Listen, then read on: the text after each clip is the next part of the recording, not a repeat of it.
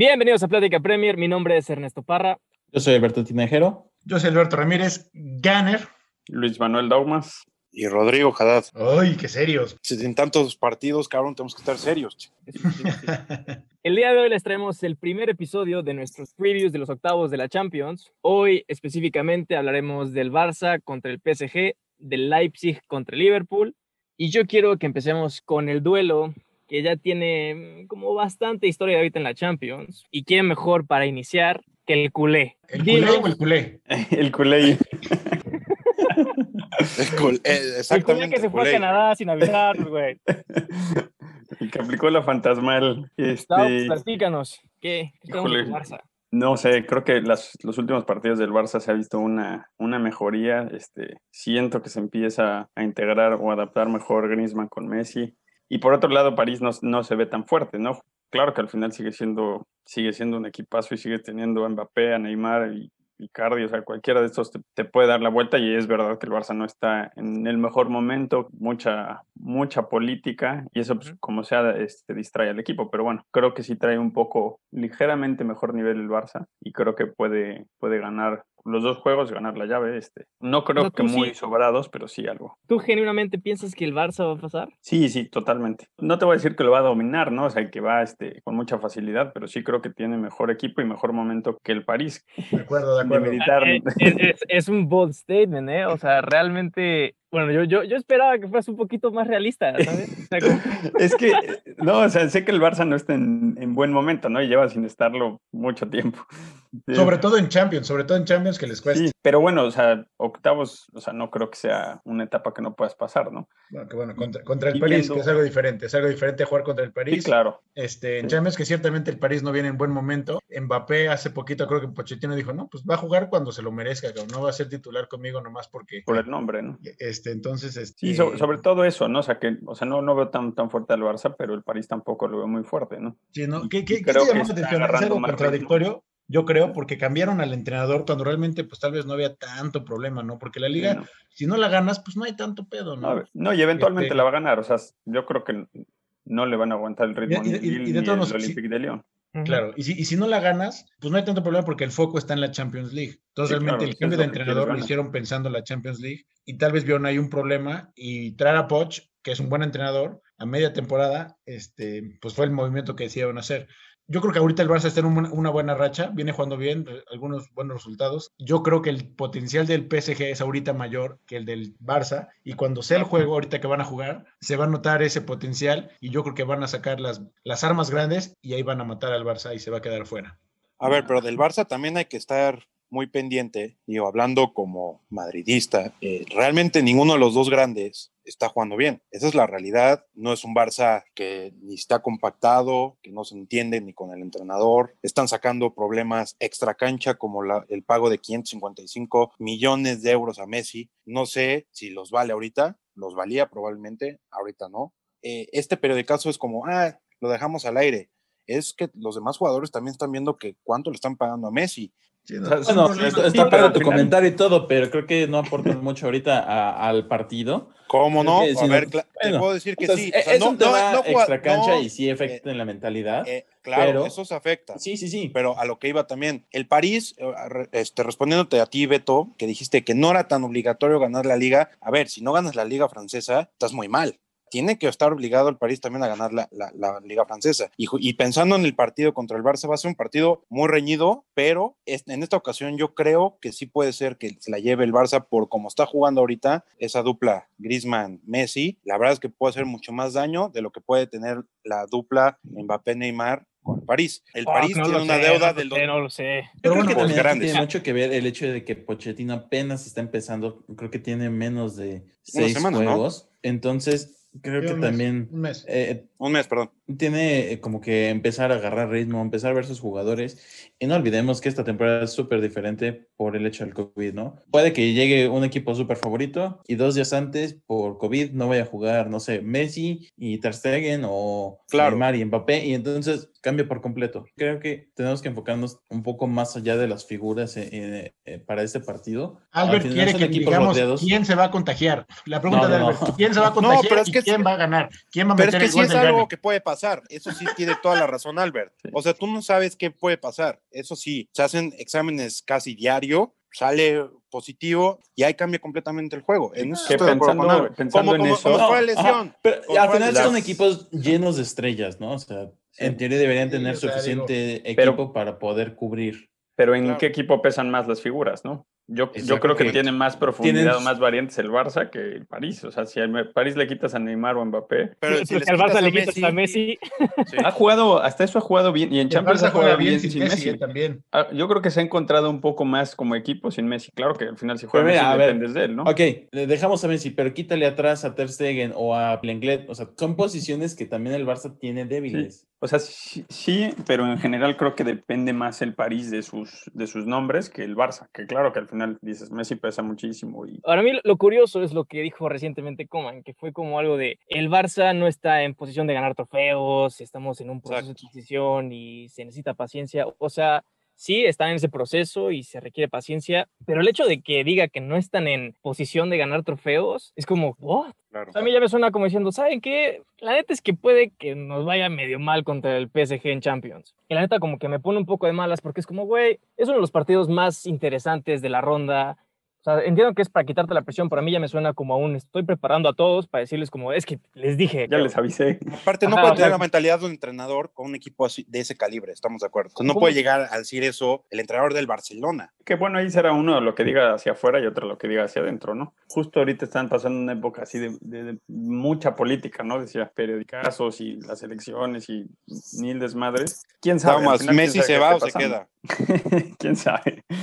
Le tocó bien este partido, güey, para ver sus futuros compañeros, más o menos en el estadio en el que va a jugar. Ah, Ahí con el capitán del Real Madrid, por lo visto, cabrón. Bueno, pero yo quiero escuchar sus marcadores y lo- el jugador que para usted va a ser el más destacado de la llave. Marcador global.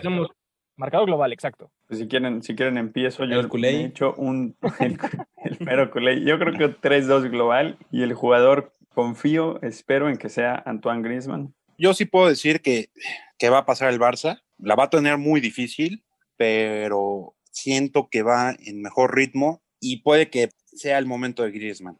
Tiene que demostrar él que no tiene que estar en la sombra de Messi. O sea, eso es algo que Neymar ya lo vivió, ahora él lo tiene que experimentar, él tiene que agarrar la batuta y demostrar de lo que es capaz. Entonces, para mí va a ser un 3-1 global y Griezmann puede ser el que llame la atención en esos partidos.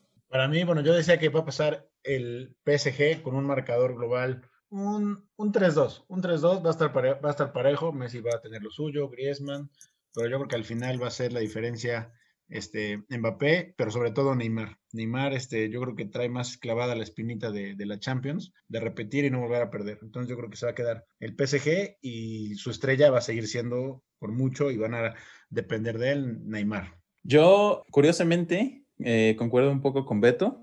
Eh, Vaya que es curioso, vaya que es nuevo. curioso. sí. Bueno, creo que todos han mencionado que va a ser un partido parejo de pocos goles. Yo creo que la ofensiva de ambos equipos es mucho mayor a la defensiva. Entonces yo creo que sería un marcador global de un 5-3, un 5-4, en el cual favorecería al París. Neymar demostró la temporada pasada que cuando se pone las pilas puede cargar con el equipo y creo que de la mano de Neymar van a llegar a la siguiente ronda. Neto, ¿tú qué dices? ¿Qué va a pasar? Me sorprende ver que dos de, de nosotros digan que va a pasar el Barça, la neta, sí me sorprende un poquito, pero como dijo Albert, igual pienso que las defensas son, voy a decir débiles, pero sí vulnerables. Y siento que hay jugadores que no van a poder con lo que trae el PSG, ¿no? O sea, Araujo, Mingueza, Dest, que han tenido como minutos recientemente. La neta no creo que puedan competir la le Mbappé, confías poco a los chavos, mi, mi- parra. O sea, es que si no fuera Mbappé, si no fuera Neymar, si no fuera Di Sí. María, si no fuera Icardi, digo, para le va, pero dadas claro. las circunstancias sí me cuesta un poco Sí, dependen mucho de, de chavos, justamente. es muy temprano para ellos. Entonces yo me iría por un 4-2, pasa el PSG y para mí el jugador destacado va a ser Ángel Di María. La neta, ojalá. El fideo.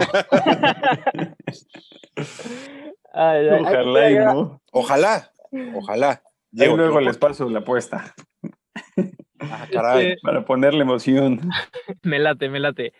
Pero pues pasemos al siguiente partido, que es el Leipzig contra el Liverpool. Y bueno, me voy a tomar la molestia de empezar. Por favor.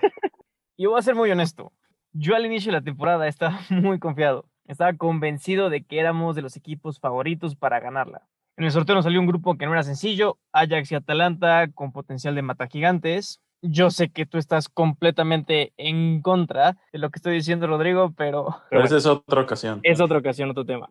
Es En el fondo, yo sabía que íbamos a pasar, creo que todo el mundo, y sentía que podíamos llegar lejos en la Champions. Si nos tocaba una llave favorable, podíamos llegar a la final sin problema alguno, creo.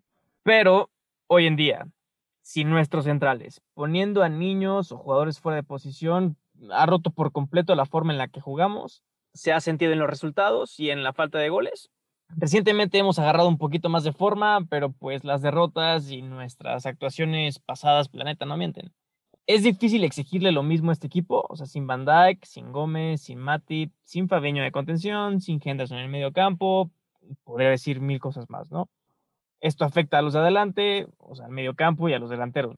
No podemos atacar de la misma manera porque quedaríamos muy expuestos atrás. Y esta manera de jugar, pues se refleja en las pocas oportunidades claras de gol que generamos y los pocos goles que anotamos. Y a mí lo que más me preocupa es que Nagelsmann nos tenga súper, súper estudiados ¿Qué va a ser así? Sí, literal.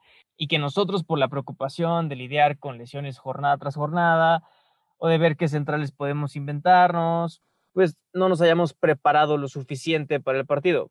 Y ahí es cuando veo un escenario en el cual veo a Leipzig que puede explotar perfectamente nuestras debilidades y hacernos sufrir. Pero bueno, a pesar de todo esto, yo confío en Klopp y en los jugadores. Yo creo que van a estar motivados para demostrar que a pesar de las bajas, tenemos lo necesario para llegar lejos y obviamente tenemos las individualidades y la fortaleza mental, que creo va a ser sumamente importante para salir adelante y pasar a la siguiente ronda. En el marcador, la neta, me voy con el corazón, pero yo creo que un 4-3 global pasamos nosotros. ¿eh? Falta de centrales sí de Liverpool, pero igual el Leipzig no tiene una defensa tan fuerte, ¿no? Justo estaba viendo dos, tres videos hace rato, desde el, el del Borussia Dortmund, que fue 3-1 hace como dos semanas. Y veías cómo tocaban con una facilidad. Digo, claro que al final tienes a Haaland, tienes a Reus y este, a Sancho, ¿no? O sea, tienes un equipazo. No, Pero, pero no es el Dortmund, es el Leipzig. no, o sea, por eso, como el Dortmund le tocaba a Leipzig Ah, en, en el partido que hace como dos, tres jornadas en la Bundesliga. Y no tienen nada su central, ¿no? O sea, Nosotros tampoco.